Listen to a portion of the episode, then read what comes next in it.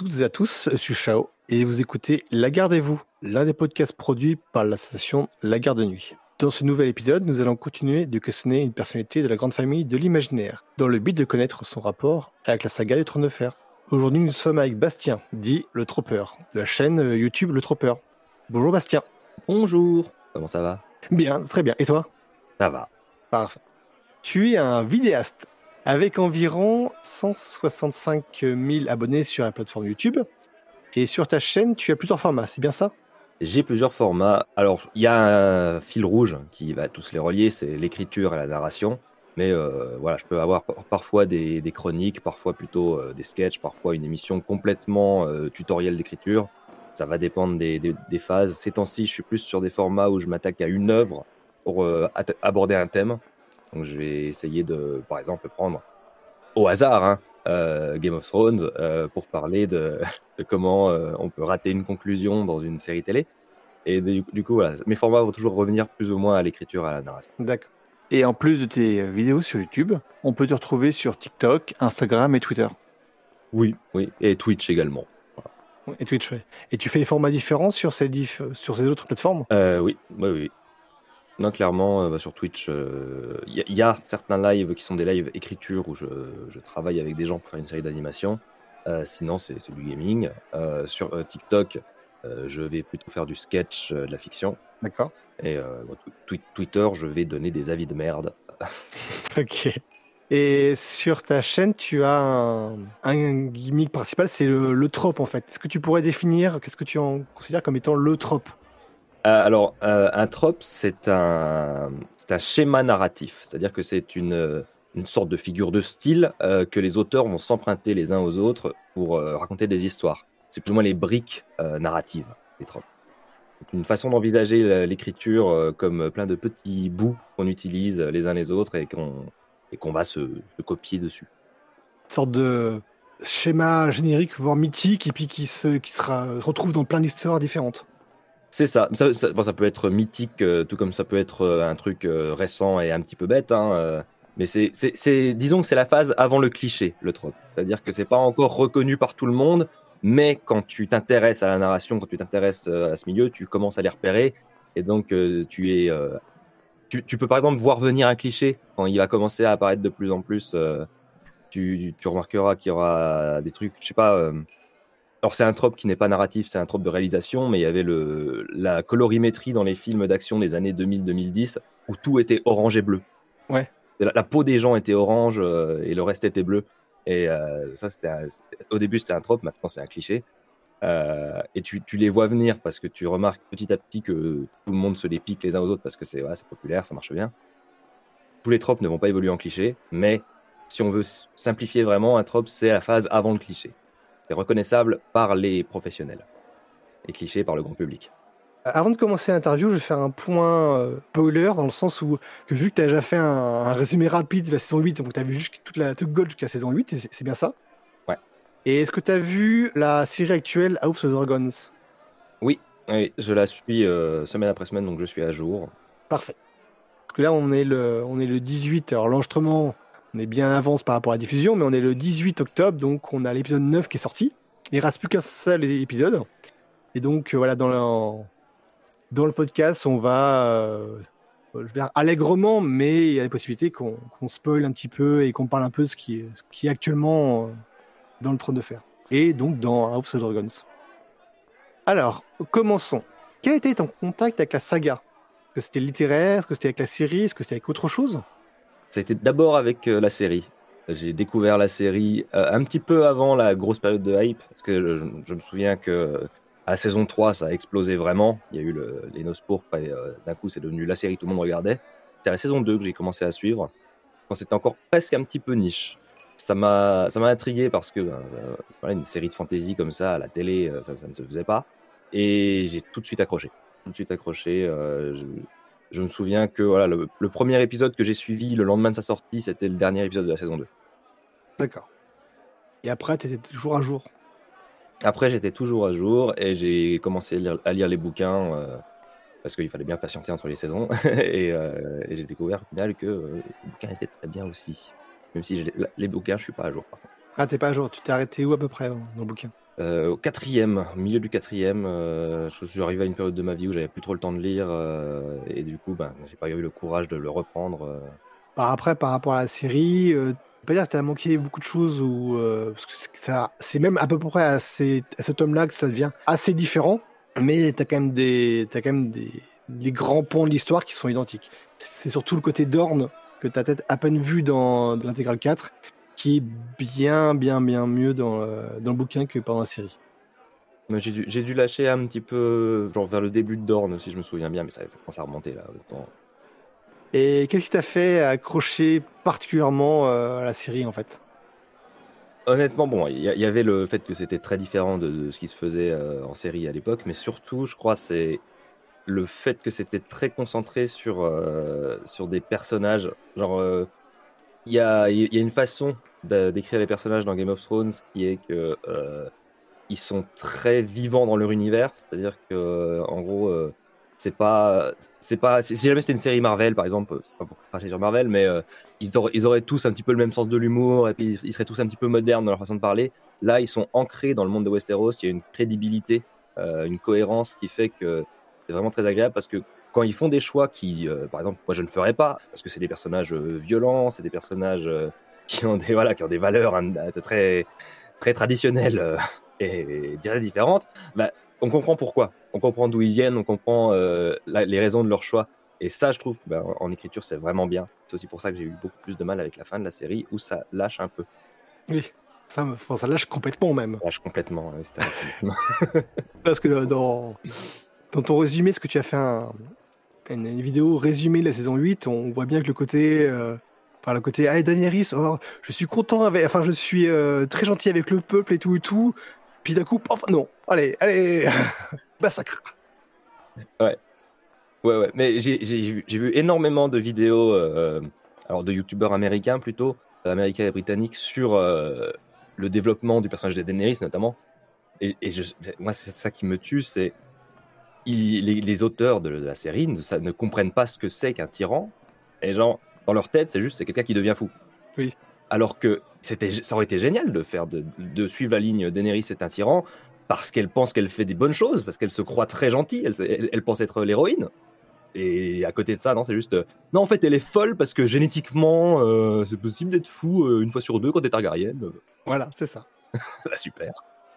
C'est à peu près l'avis euh, de la plupart des gens, c'est que pourquoi pas cette fin? Pourquoi pas une Daenerys méchante, euh, tyrannique? Mais bah, c'est le comment en fait, enfin, euh, pas comme ça. C'est juste que. Ouais. Bon, il y a aussi le, le sur le brin sur le trône, sans réelle explication de pourquoi il arrive d'un coup. Euh.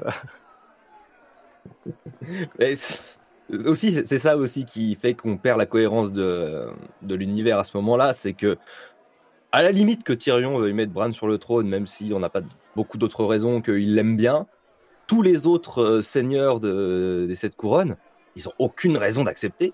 Et ça, c'est incroyable. Tout le monde veut être sur le trône de fer, et là, quand on dit non, ça va être Bran, ils font Oh bah, écoute, euh, il est sympa le gamin, donc on va dire oui. Hein. Puis la seule personne qui éventuellement l'aime beaucoup, c'est sa sœur. Et puis ah bah non. Ah l'indépendance du Nord, c'est une, euh, c'est incroyable comme c'est mal amené dans, dans la série. Hein. C'est parce que il y, a tout ce délire quand même. Euh, ils prennent le temps de le dire en plus dans les saisons précédentes que le Nord euh, tout seul ne pourra pas tenir. Ils n'ont pas les réserves de nourriture à cause de l'hiver et tout. Et là, elle dit non, on va être indépendant, niquez-vous, on veut pas de votre bouffe. Bon, crever de faim. Justement, en parlant de personnages, quel est ton personnage préféré Mon personnage préféré, c'est Tyrion, comme pour beaucoup de gens. C'est un petit peu le, le personnage qui n'a pas, vrai, qui n'a pas du tout sa place dans cet univers, qui est, euh, qui est trop intelligent, trop gentil, et en même temps, dans les bouquins, il est beaucoup plus, euh, beaucoup plus vicieux et beaucoup plus profond, plus tridimensionnel. Euh, j'aurais une petite préférence pour le Tyrion de la série parce que l'interprétation de Peter Dinklage euh, le, rend excessivement attachant. Mais même si dans mes bouquins, je l'aime beaucoup pour ses travers plus sombres. Parce que aussi, ben, c'est logique. Tu vois, encore une fois, c'est pas des choses que moi j'accepterais, mais euh, dans cet univers, selon ses règles, selon son, parcours, ça a du sens. Euh, et c'est pour ça que ma scène préférée dans la série, c'est la scène du procès de Tyrion où il dit Je tous vous, je vais tous vous buter si je pouvais mettre du poison dans tout vert, euh, c'est viscéral. Et, et ça, ça, parle de, son parcours, de, là où il vient, de ce qu'il a vécu. Et, et là, il y a tout qui ressort, quoi. Et ça, j'adore. J'adore. Puis il est intelligent. Oui, puis en sachant que, par exemple, dans la série, euh, Tyrion, c'est pas le... la fin de Tyrion n'est pas la mesure de ce qui était au début en fait. Ah oui, non, clairement dans la série, après, bah, Tyrion, une fois. Après cette scène-là, justement, après, euh, après la mort de Tywin, plus de Tyrion. Hein. Le personnage n'existe plus. À la place, on a une sorte de. Je sais pas. De conseiller euh, bizarre qui, qui tape des gladiateurs avec ses chaînes. Il y, a des scènes vraiment, à partir des, saisons suivantes, qui sont très étranges pour Tyrion, et qui n'ont que très peu de sens avec ce que le personnage représente. Et est-ce que tu es un personnage détesté? Alors détesté, euh, c'est pas, euh, ça peut être parce qu'il est écrit de telle façon que ça te plaît pas, ou parce que bah, le personnage en lui-même te, te débecte. Il y, en, a pas mal. Euh, il y a un choix. Il y a un choix, il y a tout un choix. Bah, Ramsey Bolton. Alors, tu vois, encore, une fois, c'est pas que je déteste comme il est fait, c'est qu'il est très bien fait pour que je le déteste. C'est un personnage qui est très bien écrit pour qu'on n'aime pas.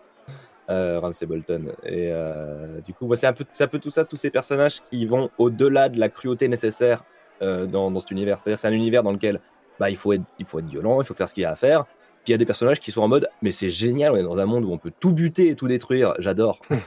et cela, ça les rend très détestables. Il y a Geoffrey aussi, par exemple, c'est un peu ça, mm. ce côté euh, genre, je peux tout faire et je vais tout faire. Et justement, j'adore les détester. Donc, euh, j'essaie de réfléchir à un personnage que j'aime pas par, sa façon d'être écrit, et j'ai du mal à trouver parce que ça me marque moins que ces personnages qui sont faits pour qu'on les déteste. Tu as une préférence niveau maison ou région du monde? C'est très dur parce que je suis très déchiré euh, entre, euh, entre les Stark. Voilà, je suis une basic bitch. Euh, j'aime beaucoup les Stark, j'aime beaucoup le Nord. Il y a ce côté, c'est un peu les seuls qui ont, de l'honneur, qui tiennent à leur famille, qui, c'est les plus humains en, soi. J'aime aussi beaucoup les Targaryens parce qu'ils bah, sont super cool. Ils ont des dragons, ils ont, ils ont une histoire ancienne. Il y a toute une mythologie autour d'eux qui les rend très, très, très intéressants. Et après, philosophiquement, euh, je me sens sauvageon. Euh, voilà, je ne, je ne m'agenouille pas euh, et, et, je suis libre. Tu ne reconnais pas l'autorité de, de l'homme du Sud? Non, l'homme du Sud, je ne reconnais pas. Et pour toi, l'œuvre, que ce soit le livre ou peut-être même plus pour toi la série, quelle est son importance dans le paysage culturel actuel? C'est difficile de dire que l'un a un impact sans l'autre. Euh, je pense que la série n'existerait pas sans les bouquins, et les bouquins auraient sans doute pas eu cet essor en popularité sans la série. Euh, parce qu'ils étaient populaires, mais ils, le sont devenus beaucoup plus après la série. Euh, donc du coup, je pense que les deux sont à peu près équivalents en termes d'importance, mais ils sont très importants parce qu'ils ont, bah, ils ont changé l'approche de la télévision américaine. C'est-à-dire que après, après, la série Game of Thrones, après après euh, le succès fulgurant de la série, tu as toutes les plateformes qui se sont dit, mais il faut qu'on fasse euh, notre Game of Thrones. Et ça a changé vraiment le mode de production. Avant, les séries euh, cherchaient à être plus épisodiques, à être plus procédurales. C'est des séries policières, c'est des séries médicales, c'est tout, ça. Il y en a des très bien, il y en a des très mauvaises. Hein, voilà. Mais d'un coup, là, il a, fallu faire Witcher, il a fallu faire la série Seigneur des Anneaux, les, les Anneaux de pouvoir. Et d'un coup, en fait, ça a changé le paradigme parce que on n'a jamais, avant Game of Thrones, envisagé de mettre autant de thunes dans une série télé.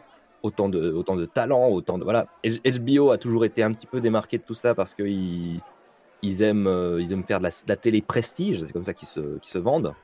Et euh, bah, en fait, ils ont entraîné tous les autres à chercher à faire pareil. Et c'est vraiment bien parce que bah, c'est vraiment bien d'un côté et vraiment pas bien de l'autre. C'est bien d'avoir des petites séries, moi, avec moins d'ambition, qui ont des enjeux plus petits. Euh, mais aussi, ça a permis de faire des, séries qu'on n'aurait jamais vues avant. le, Witcher, euh, Sandman aussi, je pense que c'est une série qui n'aurait pas existé sans, Game of Thrones. Euh, une série que j'aime beaucoup. Il y, a eu une volonté de, faire quelque chose de plus cinématique à la télé depuis Game of Thrones, et, ça, c'est cool. De l'autre côté, voilà, ça, ça, tue un petit peu les séries à moyen budget. Il est dommage. Mais c'est des gros impacts malgré tout. aussi toute le Game of Thrones, ça a été toute l'arrivée de du côté alors je pas dire film en costume, mais euh, mettre, remettre le médiéval dans la, dans, que ce soit en film ou en, ou en série. Ah oui, oui, clairement, bah, il y avait euh, au, début ceux qui s'en approchaient, euh, c'était aussi la série Viking, hein, qui, est, sortie à peu près sur les mêmes époques que le début de Game of Thrones. Et oui, il y a ce, cet, at- cet attrait renouvelé, je trouve, pour euh, le, passé, le médiéval, la fantasy, qui avant, bah je pense que tu regardes les années 90, euh, dans ces genres-là, il n'y a personne. hein, c'est le film Donjons et Dragons, quoi.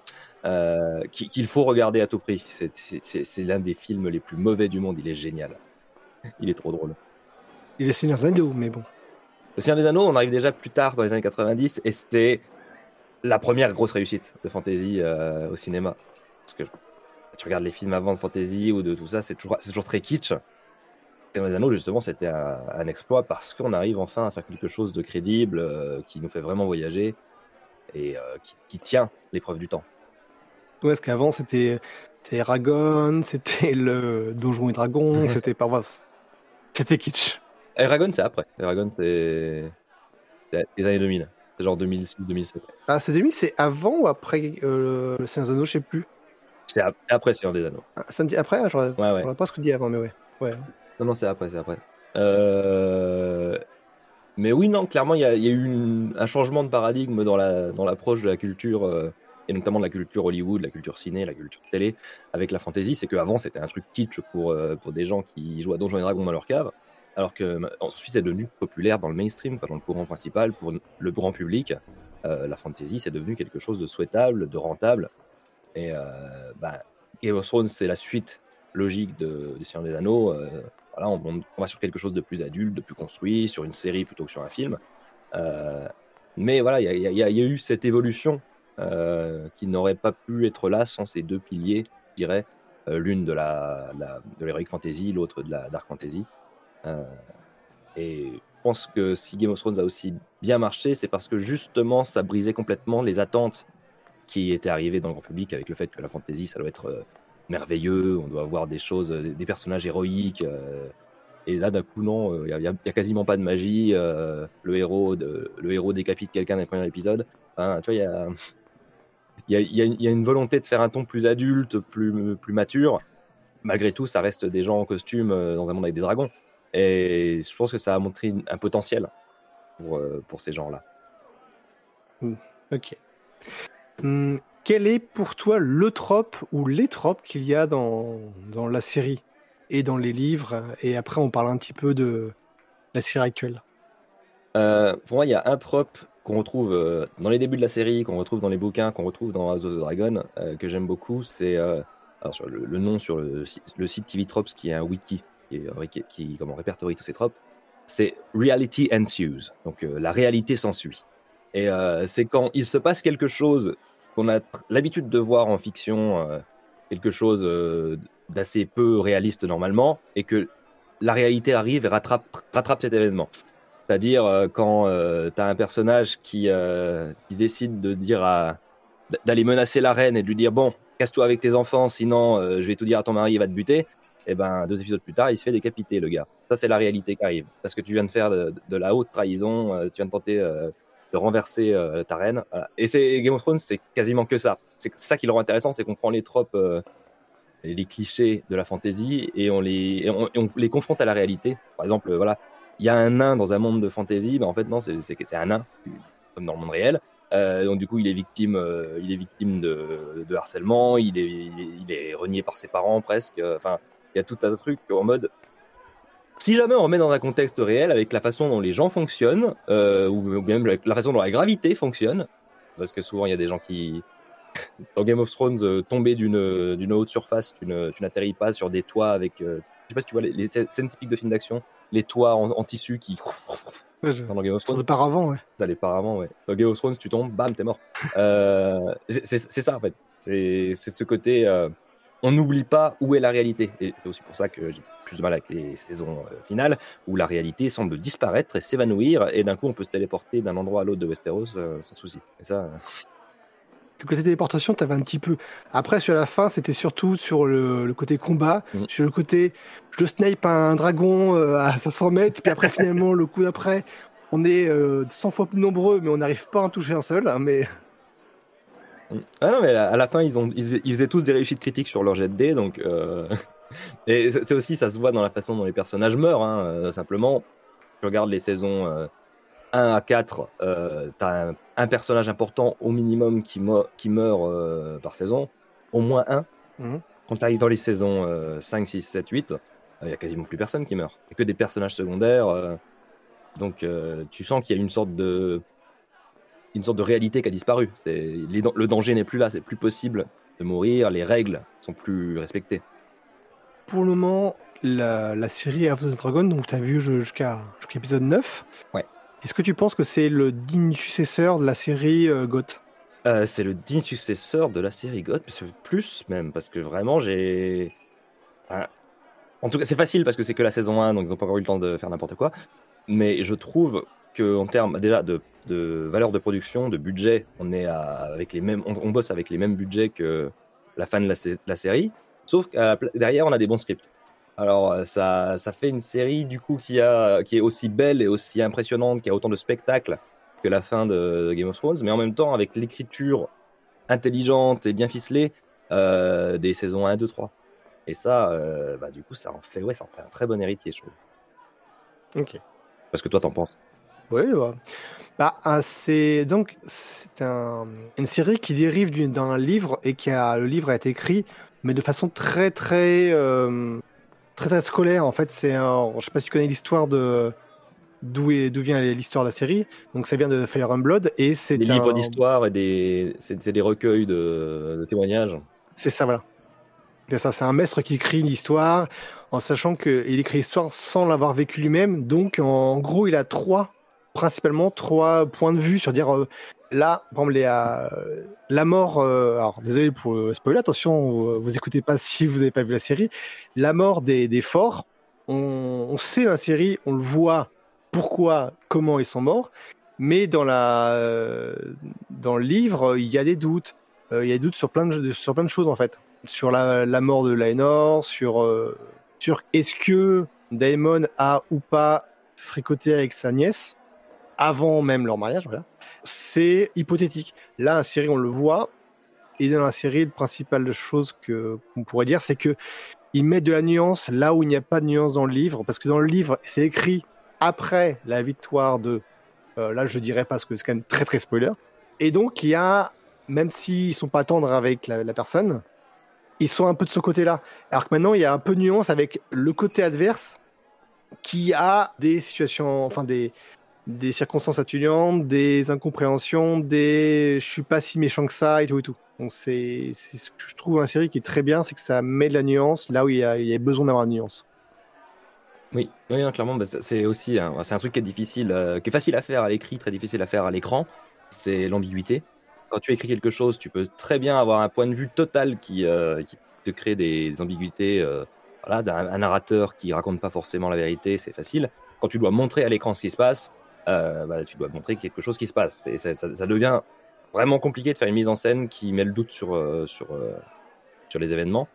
Et ce que ouais, c'est vrai que l'écriture des personnages, qui, les rend très nuancés. C'est pour ça que. Moi, je m'attendais pas à ce que House of the Dragon soit une bonne série. Honnêtement, quand on m'a dit spin-off basé sur un bouquin euh, plus ou moins euh, de in-univers, euh, c'est un bouquin dans la diégèse, je crois, il y a, cette idée-là, c'est comme si on avait récupéré le bouquin du maître. Voilà, je me suis dit, ok, ça va être n'importe quoi, ils, prennent la franchise, ils prennent, ils prennent la marque et puis ils veulent juste faire du pognon. Et derrière, je regarde la qualité d'écriture de, cette série, je ne m'y attendais pas. Je ne m'y attendais pas. Il y a, il y a vraiment un, un degré de, de, soin apporté aux personnages, à leur développement. Ouais. C'est fascinant, c'est fascinant. Donc moi, c'est ma plus grosse surprise de l'année.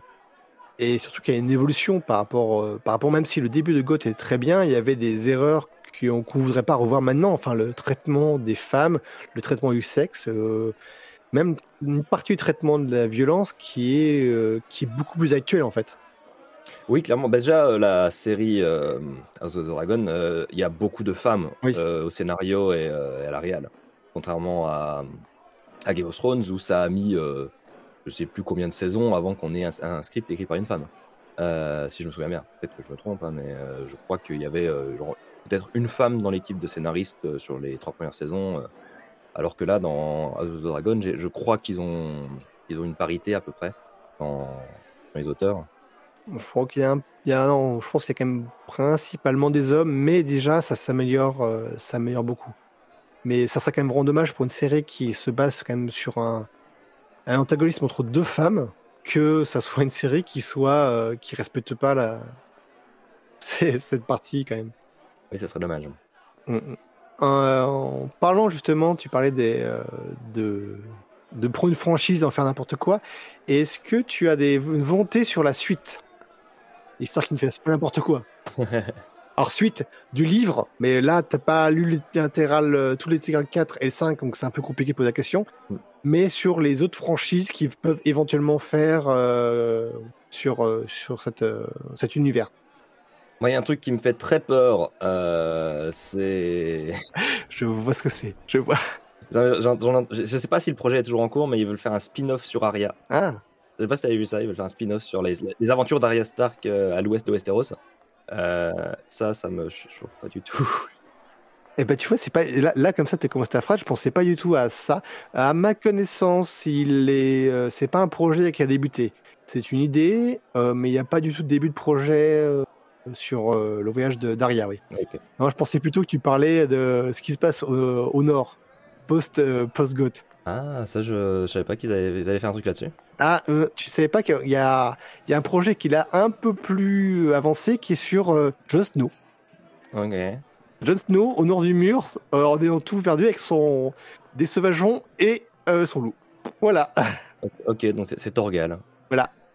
Si je me trompe pas, ça serait le euh, Kit Harington lui-même qui serait euh, qui aurait écrit un scénario et qui serait venu voir euh, l'auteur du livre pour euh, pour euh, Oh, dire j'aimerais faire cette série là.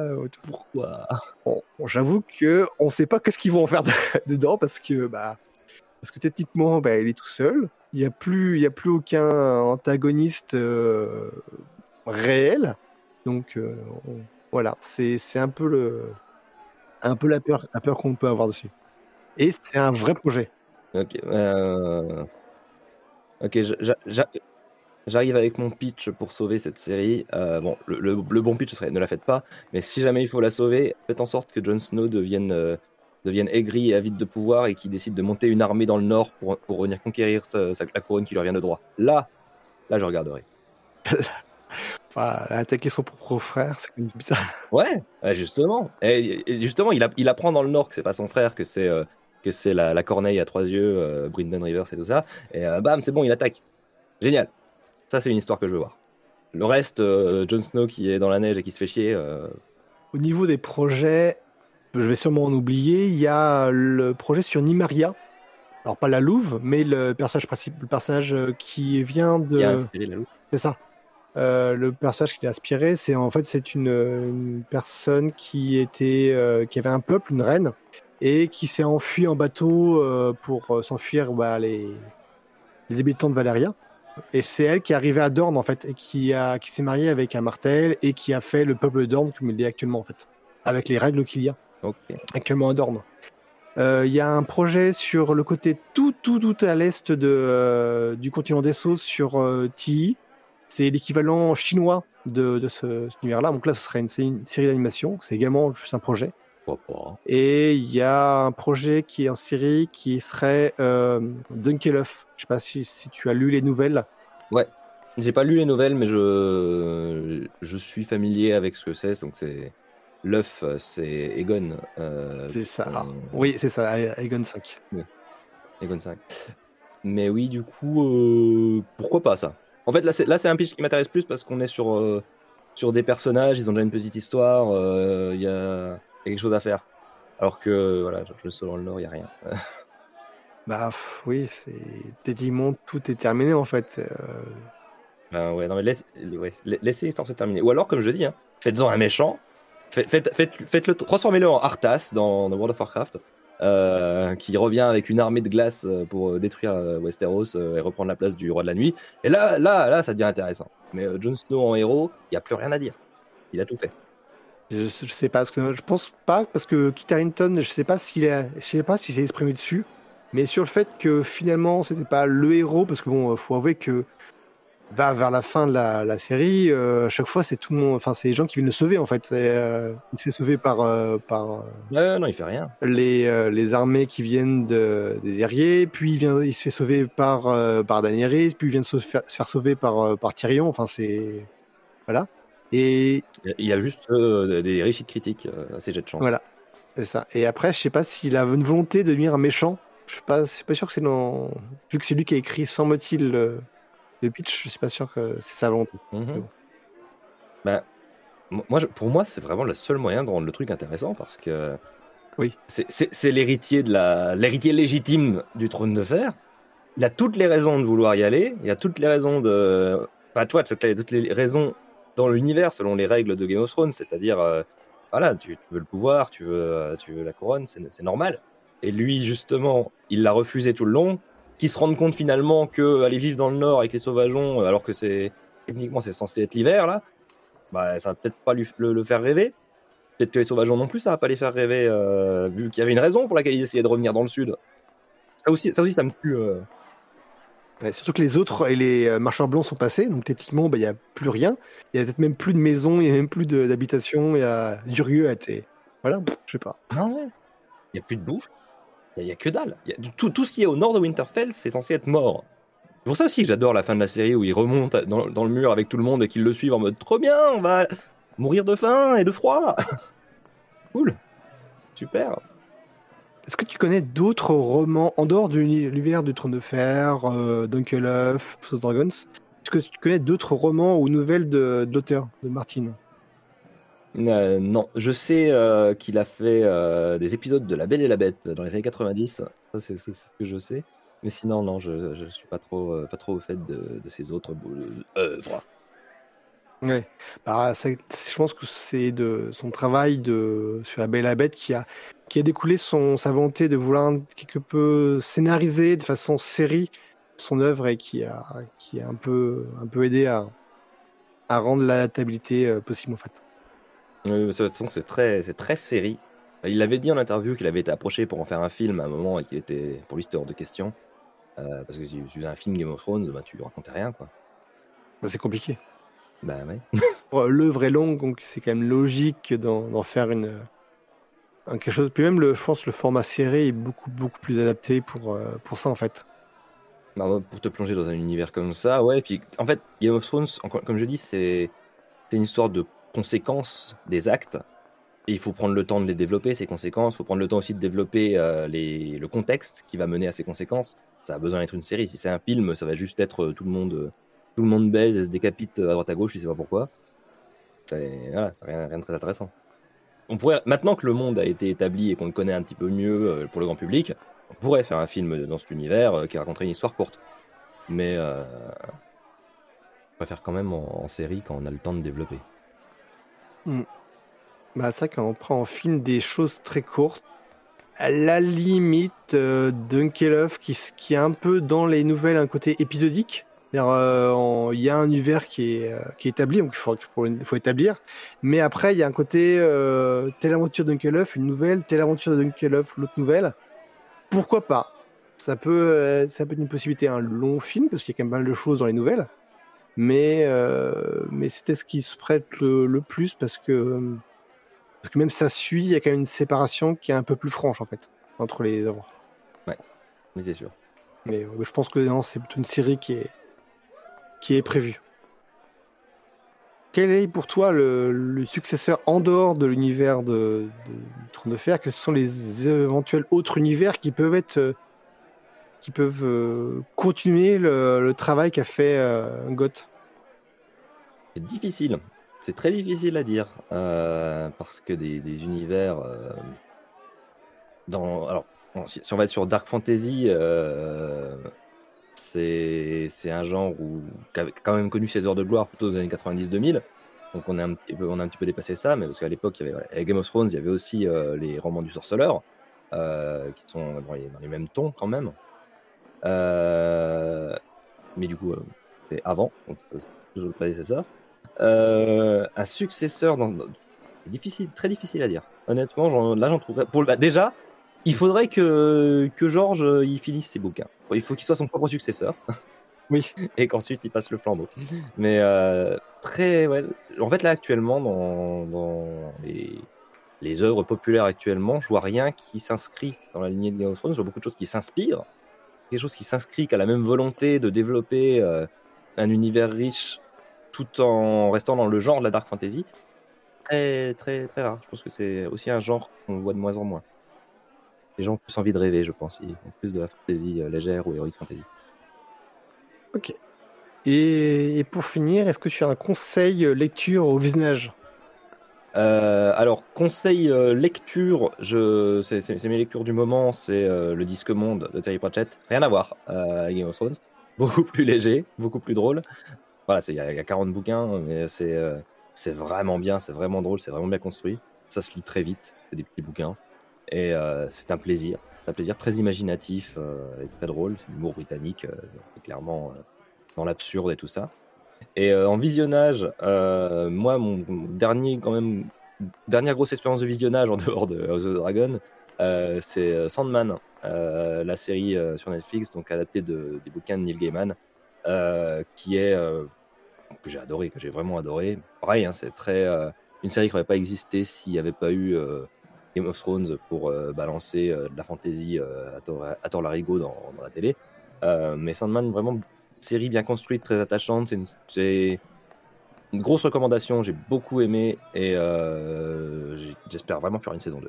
Est-ce que euh, tu as lu les comics qui étaient associés à Sandman?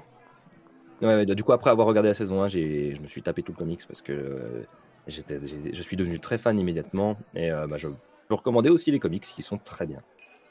Pour avoir lu un tout petit peu, j'ai malheureusement pas tout lu et j'ai vu la série. Euh, déjà beaucoup de choses dans la, série, la saison 1 qui étaient des, des œuvres euh, majeures de Sandman.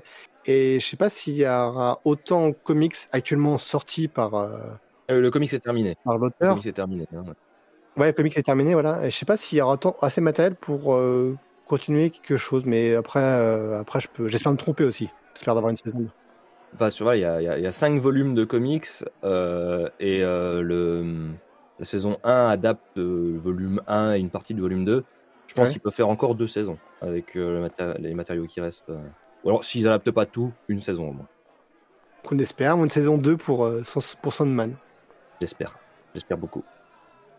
Eh bien, merci à toi. Et merci aussi à tous les auditeurs. Je vous rappelle que vous pouvez vous informer sur l'univers du trône de fer sur la partie blog et Wikipédia. Et vous pouvez également nous, nous rejoindre sur Facebook, Twitter, Instagram, YouTube et Twitch. Bon, ça, ça fait beaucoup, beaucoup de, de plateformes, mais euh, on a brûlé partout. Et bah, Bastien dit le troppeur. Je te remercie beaucoup d'être venu. Merci à toi. hein. Merci, Merci. à toi, c'était cool. Et puis bah peut-être à une prochaine fois si euh, si on trouve un, un autre moment pour euh, éventuellement revenir sur House of the Dragon ou Bah ouais. ou pour d'autres séries ou d'autres ou pour décrire peut-être ensemble Jon Snow qui attaque euh, le sud de, de Westeros pour euh, pour revendiquer le trône. On va, on va- on va- on va l'écrire, on va le pitcher euh, à Kit Harington. Et ça peut passer peut-être. Merci à toi. Prie. Merci à revoir. Salut. Et au mois prochain pour un nouvel épisode de La Gardez-vous.